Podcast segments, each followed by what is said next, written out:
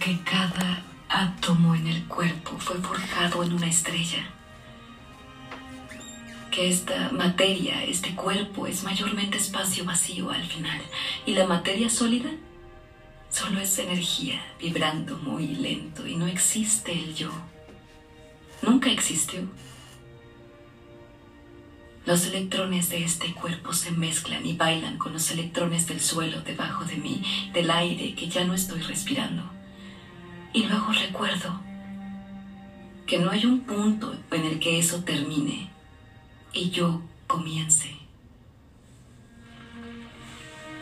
Y recuerdo que soy energía, no recuerdos, ni un yo. Mi nombre, mi personalidad, mis decisiones llegaron después de mí. Llegué antes que ellos y me iré después. Y todo lo demás son imágenes que recogí en el camino. Fragmentos fugaces, impresos en el tejido de mi cerebro agonizante. Y yo soy el rayo que salta entre ellos, soy la energía que activa las neuronas y voy de regreso con solo recordar, regreso a casa. Es como una gota de agua que cae de regreso al océano,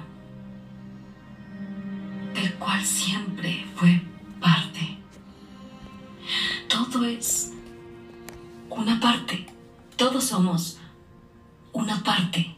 Tú, yo y mi hermosa nena y mi madre y mi padre todos los que un día estuvieron, cada planta, cada animal, cada átomo, cada estrella, cada galaxia, todo eso.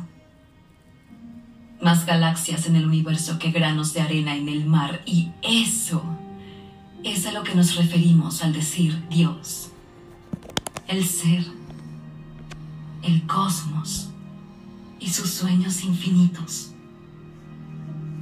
Somos el cosmos que sueña consigo mismo. Es simplemente un sueño que creo que es mi vida cada vez. Pero lo olvidaré. Siempre lo hago. Siempre olvido mis sueños.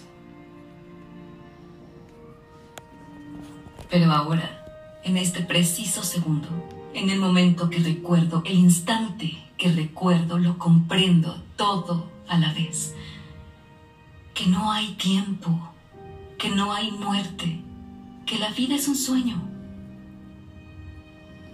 un deseo que renace otra vez y otra vez y otra vez y otra vez y otra vez y otra hasta la eternidad. Y yo soy todo eso. Yo soy todas las cosas, lo soy. Yo soy porque soy.